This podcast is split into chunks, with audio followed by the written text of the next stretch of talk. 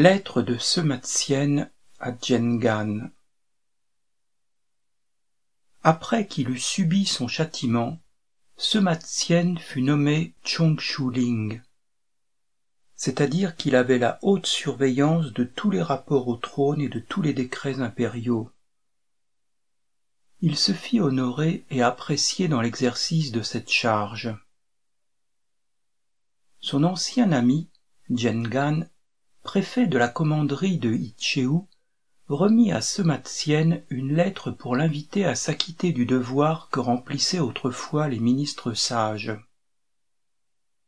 Sematsienne lui répondit en ces termes.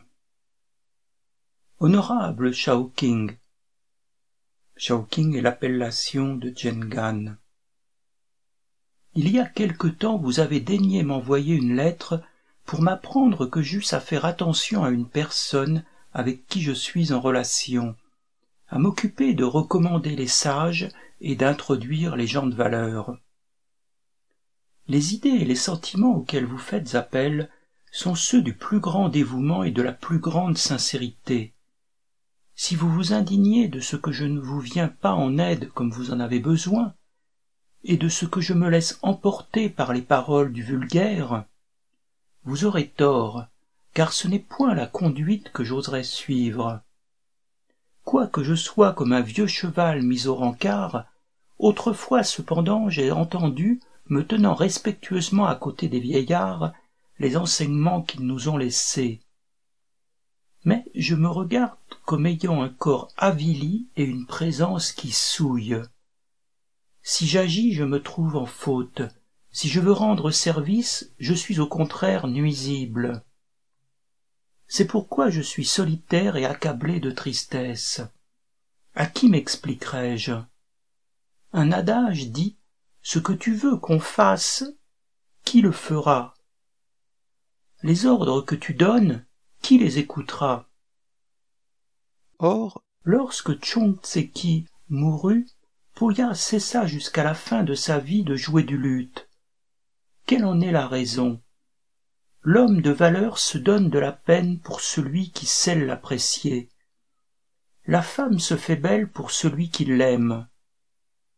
Comme ce qui constituait ma virilité m'a été enlevé quand bien même mes talents atteindraient la beauté de la perle du marquis de Souhait et du jade de Rho, et quand bien même ma conduite serait comparable à celle de Ryu Yehu et de en définitive je n'arriverai pas à être honorable. Je ne parviendrai qu'à exciter des risées et moi-même je me ferai honte. J'aurais dû répondre plus tôt à votre lettre. Je me trouvais justement revenir de l'est à la suite de l'empereur et j'étais fort chargé d'occupations pour aller vous voir les jours étaient trop courts. J'étais très pressé et n'avais pas un instant de loisir pour exposer entièrement ma pensée. Maintenant King, vous avez été impliqué dans un crime insondable. Les semaines et les mois se sont écoulés et nous touchons au dernier mois de l'hiver. Pour moi je dois encore me hâter de suivre l'empereur à Yong. Je crains que soudain il n'arrive ce que je ne puis taire c'est-à-dire l'exécution de Gan ainsi je ne pourrais pas en définitive exposer mon indignation et ma tristesse pour en instruire notre entourage et alors l'âme de celui qui sera parti pour le long voyage en concevrait secrètement un ressentiment qui n'aurait pas de fin. Je vous demande la permission d'expliquer en quelques mots ma pensée grossière. J'ai manqué à mon devoir en ne vous répondant pas. Veuillez ne pas m'en faire un reproche j'ai entendu dire celui qui s'exerce au bien a une provision de sagesse. Celui qui aime donner a un principe de bonté. Celui qui observe ses droits et ses devoirs a un gage de justice. Celui qui est sensible à la honte a la certitude de la bravoure. Celui qui se rend illustre a l'extrême noblesse de la conduite si un homme possède une de ces cinq qualités il peut se fier sur le monde il sera mis à part dans la phalange des sages D'autre part, il n'y a pas de plus grande infortune que d'être avide. Il n'y a pas de plus douloureuse affliction que d'avoir le cœur navré. Il n'y a pas d'action plus vile que de déshonorer ses ancêtres. Il n'y a pas de honte plus grande que de subir le châtiment de la castration. L'eunuque n'est plus compté au nombre des hommes. Ce sentiment n'est pas celui d'une seule génération, mais il a une origine lointaine. Autrefois le duc Ling de Wei monta dans le même char que Yongqiu. Kong Tse se retira dans le pays de Chen. Changyang ayant obtenu une audience par l'entremise de King Qian, Chao Liang en eut le cœur serré. Tong Tse était monté en char à côté de l'empereur. Yuan changea de couleur. Depuis l'Antiquité, c'est un opprobre. Puisque les gens du vulgaire, lorsque les affaires passent par l'intermédiaire des villes eunuques, en conçoivent tous de l'indignation, à combien plus forte raison en est-il de même pour les personnes de valeur qui ont des sentiments généreux? Maintenant, quoique la cour manque d'hommes, comment pourriez-vous inviter ce qui est resté du couteau et de la scie, c'est-à-dire un eunuque, à recommander ceux qui sont éminents et distingués dans l'Empire? Pour moi, grâce à la charge dont j'ai hérité de mon père, j'ai pu attendre pendant plus de vingt ans au bas du char impérial d'être jugé coupable. Voici donc quelles sont mes pensées. En premier lieu, je ne puis faire admettre ma sincérité ni témoigner ma fidélité pour avoir le renom d'un homme d'excellent conseil et capable, et pour m'attacher un souverain éclairé. Puis, je ne saurais réparer les oublis et corriger les omissions, appeler les sages et introduire les gens de mérite, mettre en lumière les hommes de valeur qui habitent dans les cavernes des montagnes. En outre, je ne puis me mettre dans les rangs de l'armée attaquer des remparts ou livrer bataille dans la campagne, conquérir de la gloire en tuant un général ou en enlevant un étendard. Enfin, je ne puis chaque jour ajouter mérite sur mérite pour remporter des charges honorables et des places élevées, et devenir une gloire et un bienfait pour ma famille et mes amis. De ces quatre choses il n'en est pas une que je puisse accomplir. Je m'applique à vivre avec convenance et je m'arme de patience. On peut voir par là que je ne suis pas en position de décider du court et du long. Autrefois, j'étais classé au rang des grands officiers de rang inférieur. N'étant qu'un fonctionnaire secondaire et en dehors de la cour, je donnais mon avis en dernier lieu. Je n'observais pas ce moment pour invoquer les grands principes et dire toute ma pensée c'est-à-dire je n'ai pas considéré que je ne devais parler qu'en dernier lieu, et au moment de l'affaire de Liling, j'ai tenu un langage trop ferme et trop franc.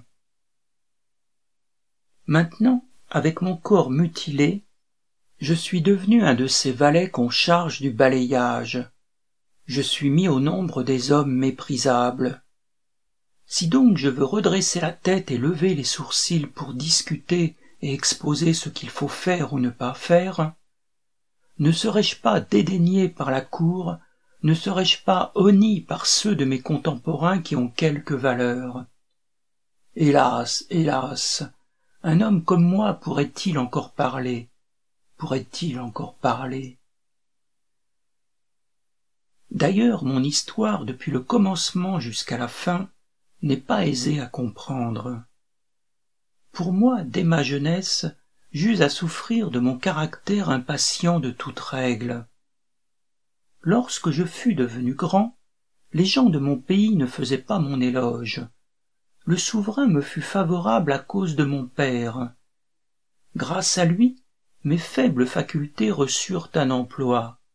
Dans toutes ces allées et venues, j'étais caché parmi son entourage.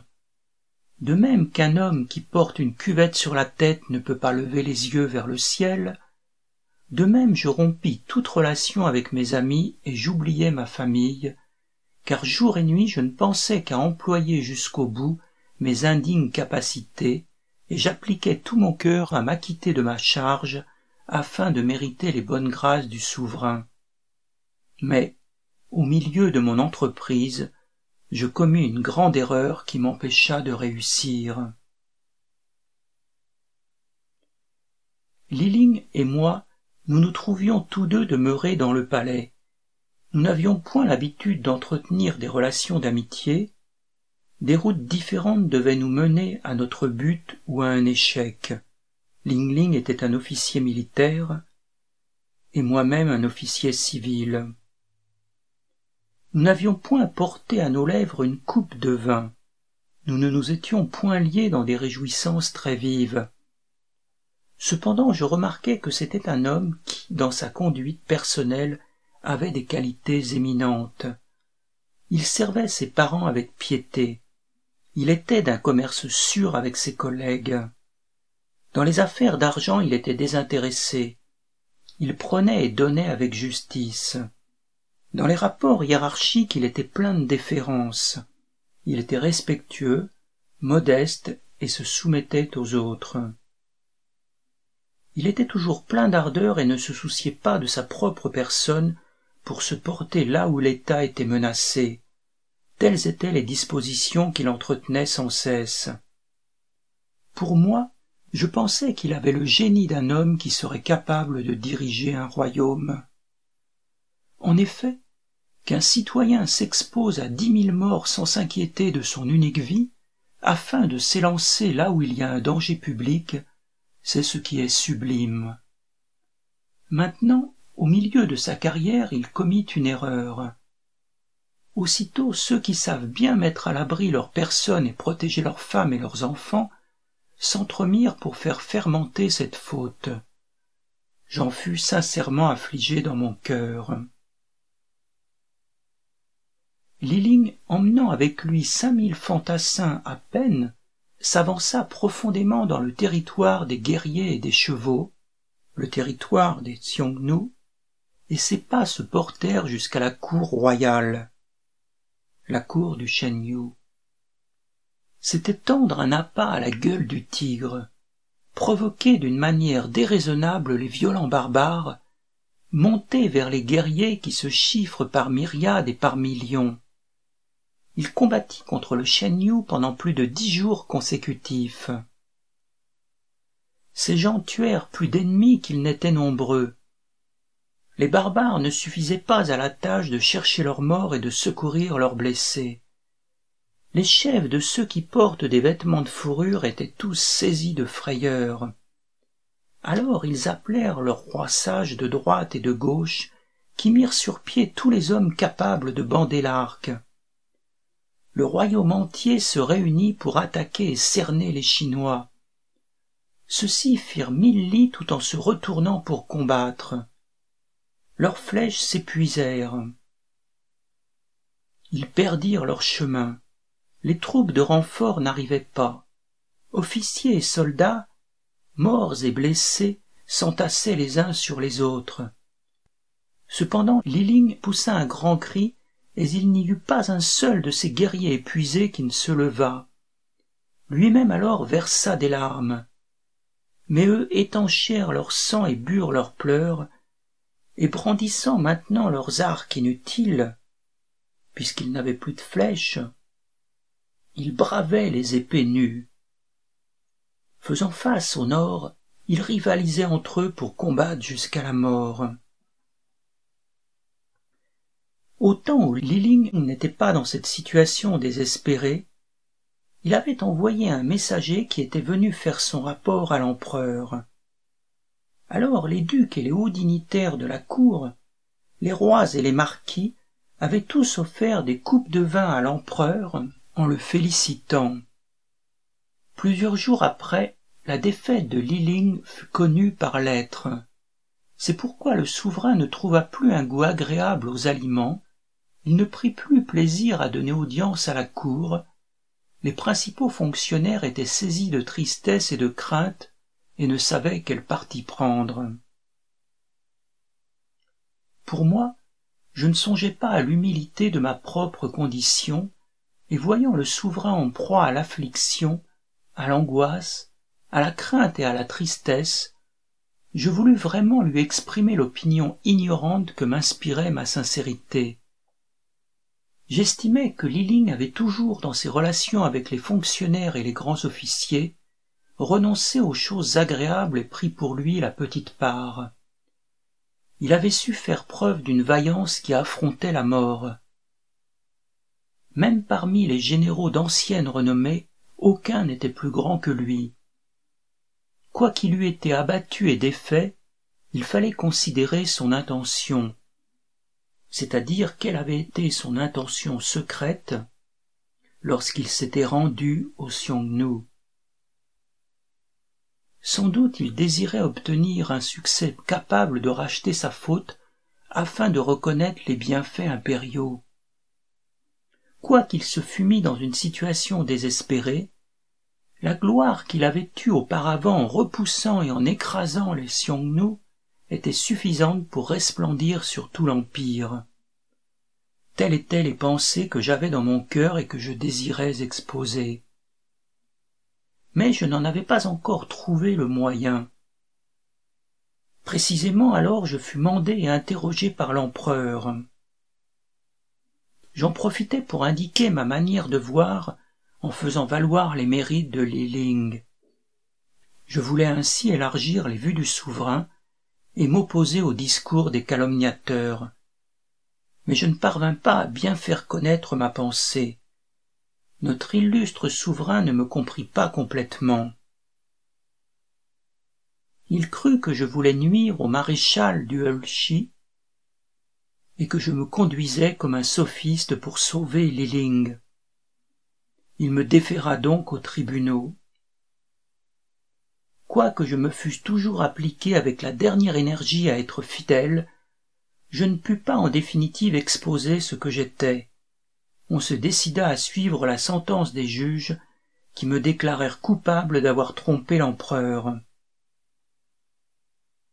Ma famille étant pauvre, mes ressources ne furent pas suffisantes pour me racheter, mes amis ne me secoururent pas. Dans l'entourage de l'empereur, soit parmi ses parents, soit parmi les officiers qui l'approchèrent, il ne s'éleva pas une seule voix en ma faveur.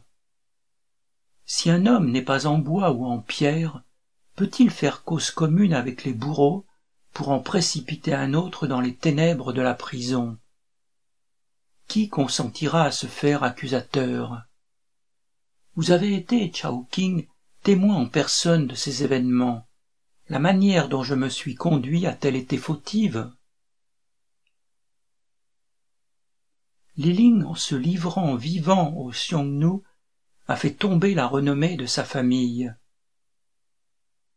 Mais moi, j'ai en outre été jeté dans la chambre où on élève les vers à soie, car on enfermait les eunuques dans une chambre tiède analogue aux magnaneries pendant le temps que durait leur guérison je suis devenu un grand sujet de risée aux yeux de l'Empire. Que cela est triste, que cela est triste. Il n'est pas facile d'expliquer cette affaire point par point à des gens du vulgaire. Mon père n'a point eu les honneurs du sceau divisé et du livre rouge. C'était un clerc qui s'occupait des étoiles et du calendrier. Il était rangé tout près des devins et des prieurs. Le souverain le gardait comme un jouet dont il s'amusait, et il l'entretenait comme un chanteur ou un comédien. Il était tenu en petite estime par le vulgaire. À supposer que j'eusse dû subir le dernier supplice et recevoir la mort, cela n'aurait pas eu plus d'importance que si, sur neuf bœufs, un seul poil s'était perdu, il se fût agi d'un grillon ou d'une fourmi, qu'il n'y eût eu aucune différence. D'ailleurs le monde ne m'aurait point comparé à ceux qui ont assez de vertu pour savoir mourir. Mais, considérant que mon savoir était mince, que mon crime était extrême et que je ne pouvais plus échapper, il m'aurait laissé mourir. Quelle en aurait été la cause? Ça aurait été l'effet de l'opinion qui s'était implantée depuis longtemps. C'est-à-dire l'opinion que j'étais un personnage fort peu important. Les hommes n'ont jamais qu'une seule mort, mais il en est dont la mort est retentissante comme la chute de la montagne taille. Pour d'autres, elle n'a pas plus d'importance que la chute d'une plume d'oie sauvage. Les emplois divers qu'ils remplissent sont la raison immédiate de cette différence. Le point le plus important est de ne pas déshonorer ses ancêtres, puis de ne pas se déshonorer soi-même, puis de ne pas outrager la raison et la dignité, puis de ne pas outrager les règles prescrites à tous. Ensuite, en prosternant son corps devant le juge, on se déshonore. Puis, en changeant de vêtements, en prenant les vêtements rouges des condamnés, on se déshonore.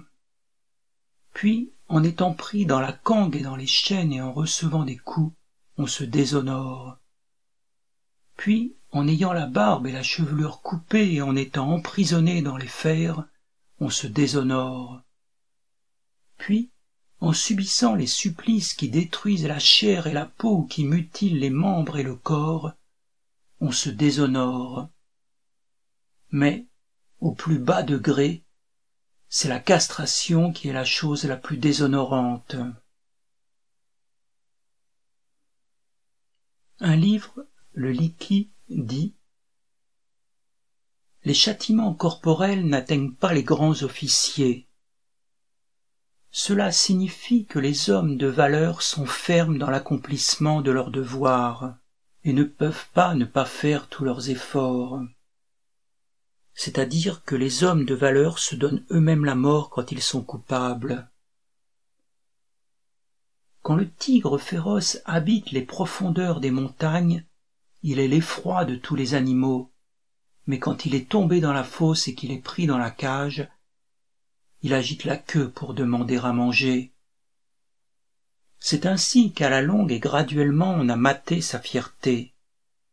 Ainsi les hommes de valeur n'avaient pour prison qu'un dessin fait sur la terre et n'y entraient donc pas. Ils avaient une pièce de bois taillée pour représenter la sentence du juge et ne lui répondaient donc pas. Ils avaient un moyen sûr pour garder intact leur honneur à savoir la ressource de se tuer.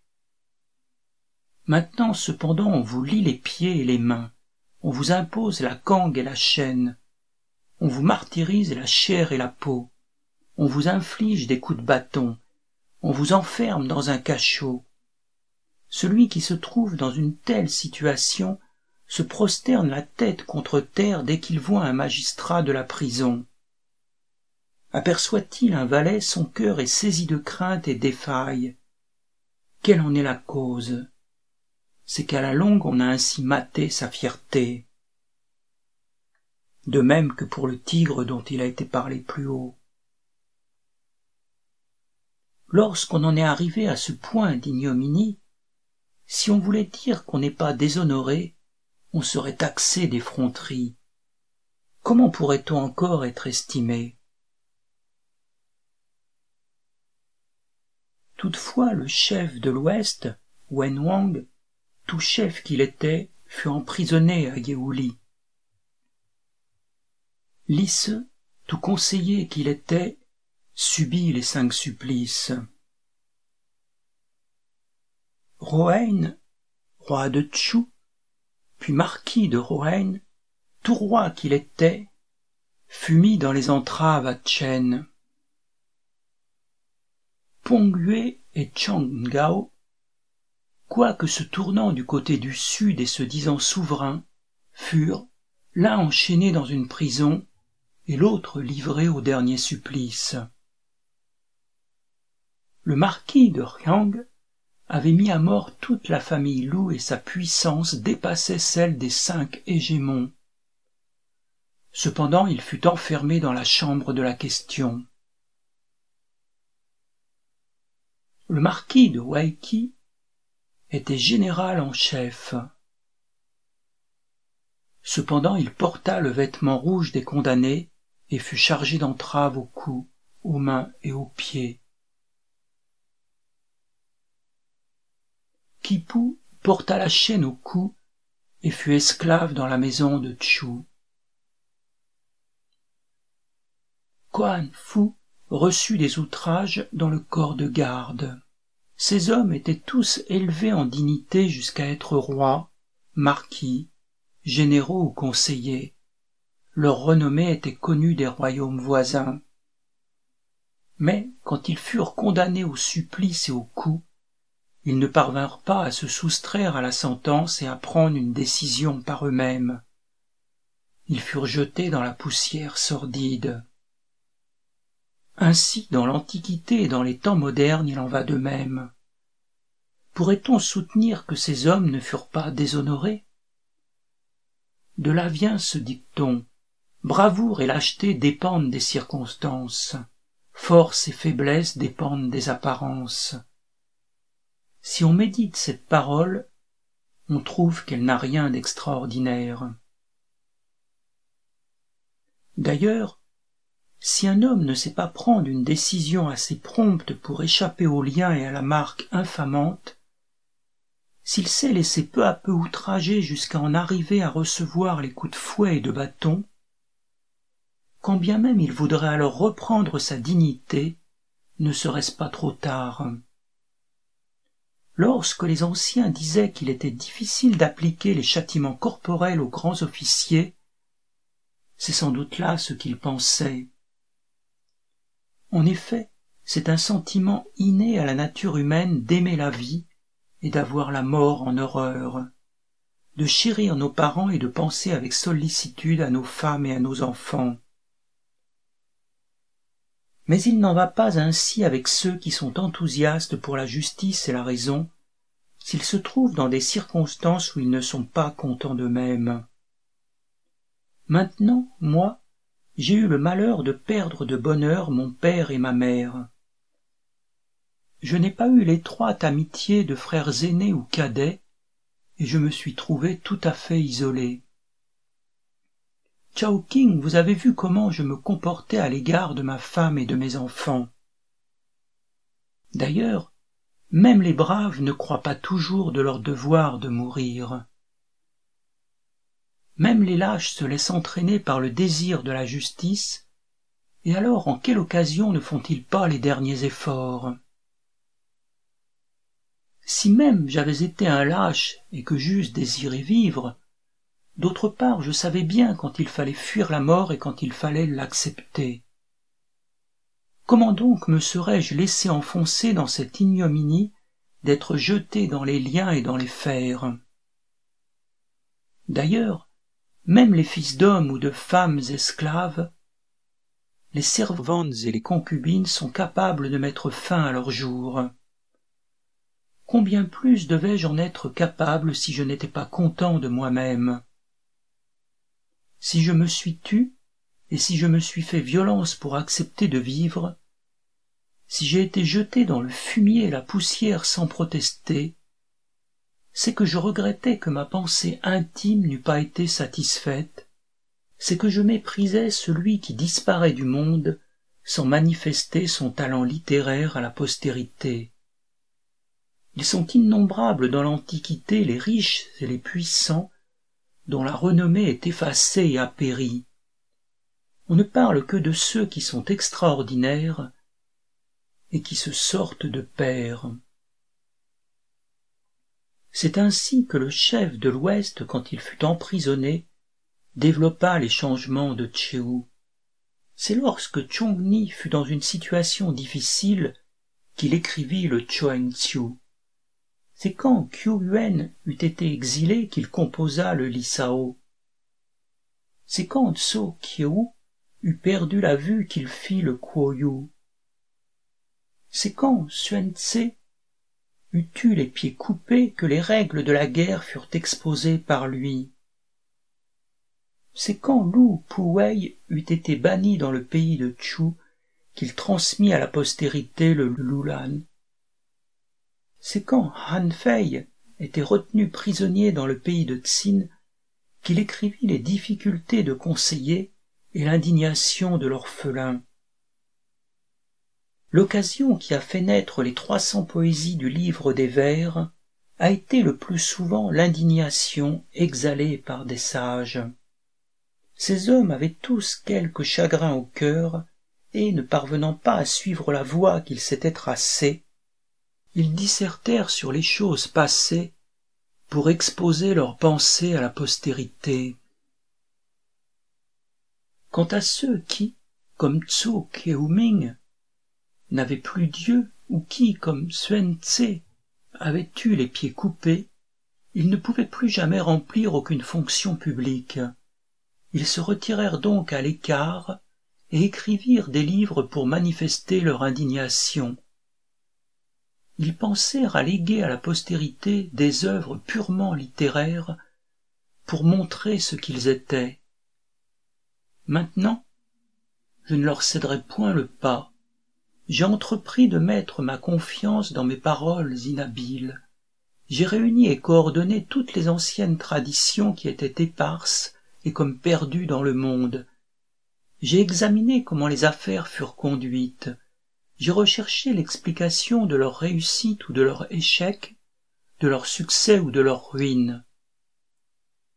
J'ai fait en tout cent trente chapitres j'ai voulu pour ma part examiner complètement ce qui concerne le ciel et l'homme, comprendre l'évolution qui s'est accomplie depuis l'Antiquité jusqu'à nos jours, et en faire l'ouvrage d'un seul auteur. Avant que mon brouillon fût fini, je vins à être frappé par ce malheur. J'aurais regretté de ne pas achever ma tâche. C'est pourquoi j'ai subi le plus terrible des supplices sans m'en irriter.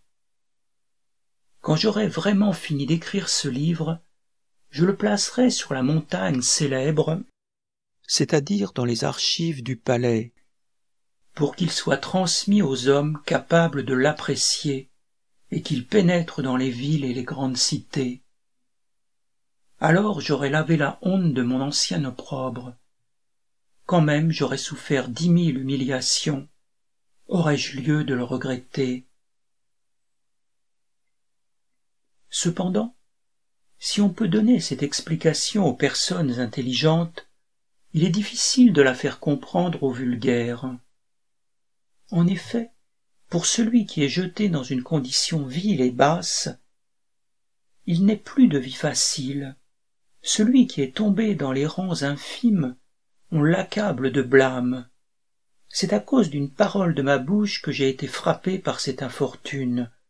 Je suis devenu pour mon pays natal un grand sujet de mépris et de moquerie. J'ai déshonoré mes ancêtres.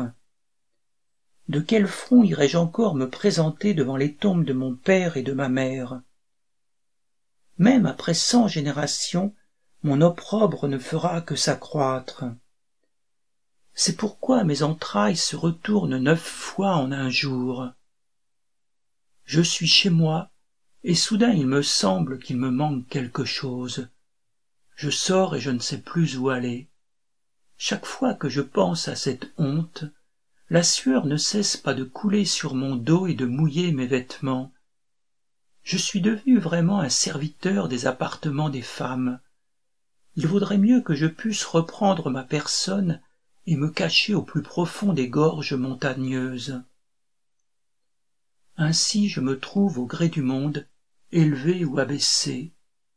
Suivant les circonstances, je me prosterne ou je lève la tête, de manière à me conformer à l'arrogance et à la stupidité du vulgaire.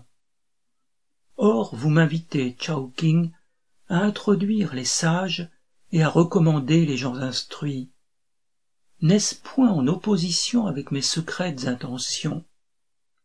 Maintenant, si je voulais paraître parfait comme le jade ciselé, ou donner des explications pour me justifier, je n'y aurais aucun avantage. Je n'aurais aucun crédit auprès du vulgaire qui ne retiendrait que ma honte. Mais, ce qui est essentiel, c'est la décision en bien ou en mal qu'on portera après ma mort sur ma conduite. une lettre ne peut exprimer complètement ma pensée. C'est pourquoi je n'ai fait que ce grossier exposé.